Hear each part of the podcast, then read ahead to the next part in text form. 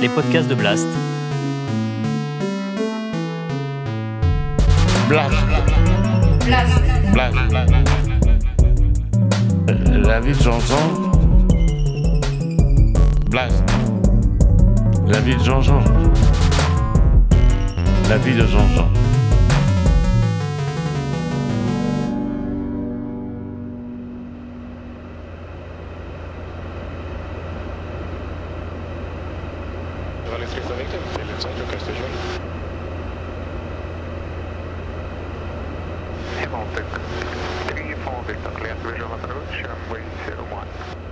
Première séquence d'Air France. Je suis rentré à Air France en 1954. Comment j'ai pu rentrer à Air France est assez spécial. Je travaillais au, au Windsor. Il y avait trois hôtels. Il y avait le Windsor, il y avait le Celtic et il y avait le Reynolds. Ces trois hôtels, c'était la même propriétaire. C'était un dénommé Percepied. Je me rappelle encore de son nom.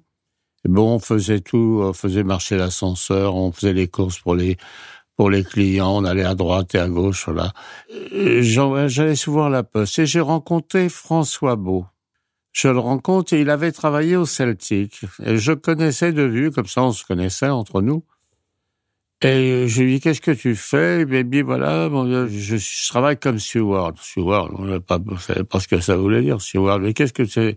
Bien, je travaille dans les avions, tu vois, on sert des repas aux passagers, tout ça. Il dit, ah bon? Il dit, bah, tu vois, par exemple, moi, je suis allé à Rome, là, puis au retour, tu vois, il y a le pilote, il m'a dit, tiens, si tu veux conduire un petit peu, il m'a laissé conduire un petit peu l'avion. Oh, ben, Lyon, c'est terrible, ton truc, là. Et ça se passait en 1952. Il me dit, mais écoute, si tu veux essayer de rentrer à Air France, il dit, tu vas aux Champs-Élysées. Aux Champs-Élysées, à l'époque, il y avait Air France était en haut des Champs-Élysées, où il y a des drugstores maintenant. C'est là, le, le centre d'Air France était là, tous les bureaux étaient là. Je me présente, et puis le gars me dit, bah oui, bah écoutez, il faut parler un petit peu l'anglais. Alors j'ai acheté la méthode à 6000. Et la méthode à 6000, pendant un an, elle m'a suivi partout, dans les toilettes, dans le métro je couchais avec ma méthode 6000. Mike Taylor is russe, Mike Taylor est pas riche. Et j'ai réussi à apprendre le charabia d'anglais. Moi, j'ai toujours parlé des charabia des langues. C'est des charabia. Moi, j'ai parlé, c'est pas des langues, je parlais du charabia. Et je me présente et je suis pris au début de, de 1953. Alors, à l'époque, on rentrait et on nous faisait faire un petit stage. On était huit ou dix. Et il y avait donc euh, Robert, qui est toujours vivant et qui est toujours avec nous. Il y avait Gandolfo, et il y avait un autre, enfin, on était dix, je me rappelle encore. Enfin, sur les dix, on ne reste plus qu'à trois. Les, sept autres sont morts. Un dans un accident d'avion. Ah, il était sympa. Il est mort, il est mort à Nice, l'accident de Nice du Caravelle qui avait été descendu par les gars français qui étaient sur une base euh, à l'île du Levant. Ils avaient envoyé, je sais pas, un, missile en l'air, j'en sais rien. Puis, ah, je me s'entendait bien. C'est vraiment un ami. Euh, c'était une histoire. Euh, j'étais un jour, j'étais dans un centre de vacances d'Air France, tout ça, et, et tout d'un coup, on m'appelle au téléphone. On demande Monsieur Burgali au téléphone. Je suis au téléphone et à la sortie, je vois une femme avec un, petit garçon qui était là.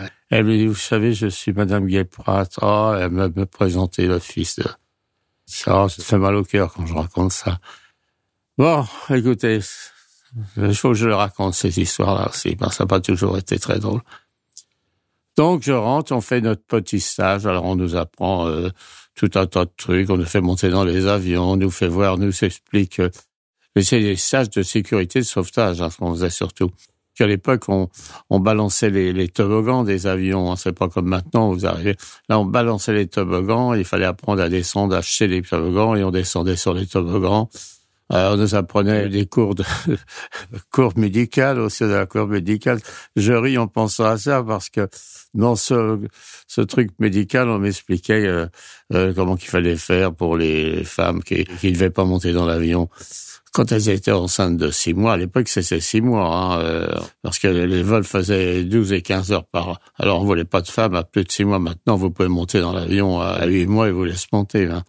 Donc on faisait ce petit stage, c'était très sympa. Et après, on nous lâchait sur les vols.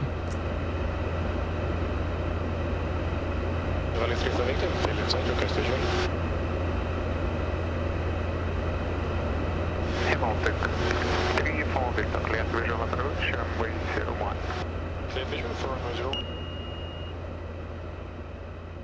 Et on commençait en général euh, sur les petits avions, sur les DC-3, DC-4 et Constellation. On n'allait pas plus loin, on faisait que ces vols-là et on faisait l'Europe. Alors on commençait, moi je vois mon premier vol que j'ai fait, j'ai fait ça, j'ai fait un Paris-Nice en DC-4, ça c'était en DC-4 et hop on descendait puis euh, on servait le repas. Moi j'étais pas à l'aise, mais à l'époque on portait les, plateaux sur les bras, on avait et, tout ça dans les turbulences parce que les avions montaient pas haut et c'était la turbulence. Et, puis alors il y avait y avait un vol qui était assez difficile, on faisait trois trois allers-retours sur Londres. On partait le matin à 9h et on rentrait le soir. Là, c'était crevant hein, comme coup. Alors on partait, on faisait euh, Paris-Londres, euh, et quand on arrivait à Londres, on, il y avait 64 passagers. On était deux. Hein, il fallait se remuer les fesses. Hein, je préfère vous dire, on servait un repas. Hein. Bon, on servait des plateaux, on dirait, et on faisait des ventes parce que les gens achetaient des cigarettes. À l'époque, ils achetaient tout, et on faisait les ventes en même temps. C'était assez long quand même, 1h30, 1h40. Et, et après, il fallait faire l'inventaire avant d'arriver, puis hop, on partait, on faisait trois comme ça. Je préfère vous dire que c'était du boulot. Comme... Alors, quand il faisait mauvais temps, surtout sur Londres, on valait pas haut et on se faisait tabasser. Hein. Je préfère vous dire que celui qui avait le mal de l'air, il n'était pas à son aise. Hein. Ça, c'est assez pénible comme vol. Et il y avait le vol des DC-3. Alors, je me souviens, c'était drôle, je faisais, ça m'arrivait de faire des fois des Paris-Nice en DC-3. Pas souvent, mais on faisait surtout les, les plages en DC-3, tout ça. Je me rappelle avoir fait un courrier il y a pas tellement longtemps. J'étais parti en vacances et je suis sorti le dernier de l'avion. La, et puis en sortant, il y avait le pilote qui était là avec l'hôtesse et un sioux là. Ah, je lui ai dit non, mais vous savez, j'ai fait cette ligne là, moi.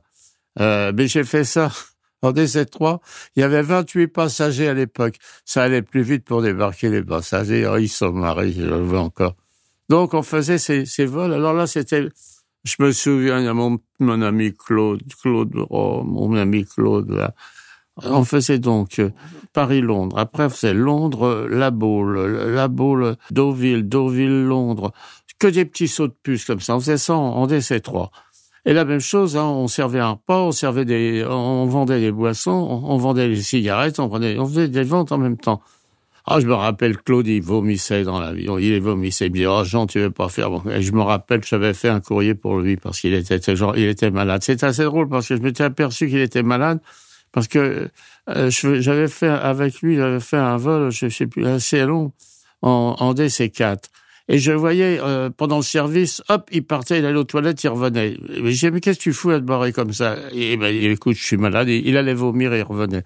Après, ça s'est ça s'est passé, mais au début, a, il a, il a souffert de ça. C'est assez drôle. Enfin. On n'allait pas encore sur l'Afrique encore. On restait, ah si si, on faisait Casablanca. On allait à Casa, on faisait un Casar et on faisait des des Genève, on faisait, on faisait pas l'Allemagne. L'Allemagne, il y avait un secteur d'Allemagne. Il y avait tout un tas de groupes, tout un tas d'anciens Alsaciens, tout ça qui parlaient l'allemand. Alors, eux, ils étaient sur le secteur Allemagne. Alors, ils faisaient que des vols sur l'Allemagne. Ils allaient Berlin, ils avaient tous ces vols-là.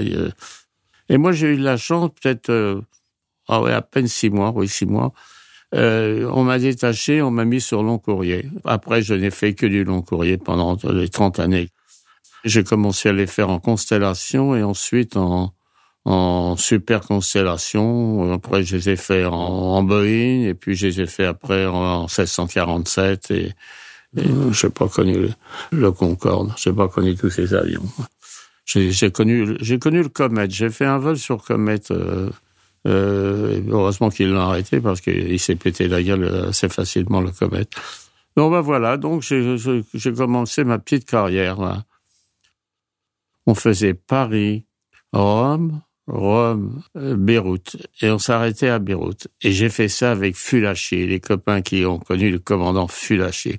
Fulaché, c'était une, c'était une lumière, euh, c'était vraiment connu dans le Moyen-Orient. Il avait été travaillé au Liban avant la guerre, tout ça, c'était vraiment, il était très connu. Et quand on arrivait le soir, on arrive à, Beyrouth, il nous emmenait, il nous invitait tous au restaurant, on allait à Luculus, je me rappelle. Quand on rentrait, tous les, les patrons, tout le monde courait à lui dire bonjour. Moi, j'arrivais de ma banlieue. Moi, moi, quand je suis rentré à Air France, moi, je rentrais dans un autre monde. Mais là, j'ai rencontré des gens formidables. J'ai rencontré des stewards, des hôtesses. J'ai rencontré des gens différents les uns des autres. Faut pas oublier que tous ces gens-là venaient, sortaient de la guerre. On sortait tous de la guerre. On n'avait connu rien du tout. On n'avait pas voyagé. Personne n'avait, on n'avait jamais mis les pieds à Londres. Rien du tout. On partait tous dans l'inconnu. Si vous avez aimé ce podcast, n'oubliez pas de nous mettre des étoiles ou de le partager autour de vous ou sur vos réseaux sociaux. Blast est un média indépendant et si tous nos contenus sont en libre accès, c'est grâce au soutien financier de nos blasters et de nos abonnés. Pour nous soutenir, faire un don unique ou mensuel, rendez-vous sur blast-info.fr. Partagez. Voilà. Et likez. Likez.